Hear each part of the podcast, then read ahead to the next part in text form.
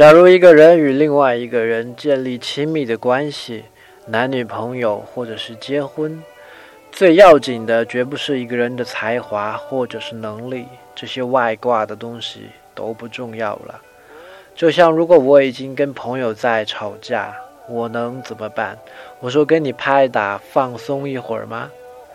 人跟人能不能亲密的相爱相处这件事，重要的是他在你面前，他的想法感受，我们是不是能很认真的去听懂，并且我们自己也跟他要求同样的尊重，不断的对自己诚实，也要允许别人对我们诚实。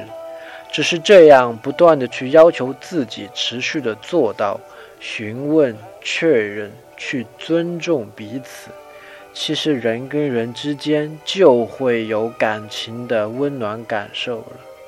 建立人与人的关系就是这样的简单就可以，没有那么难。输入英文字母 V，祝你晚安。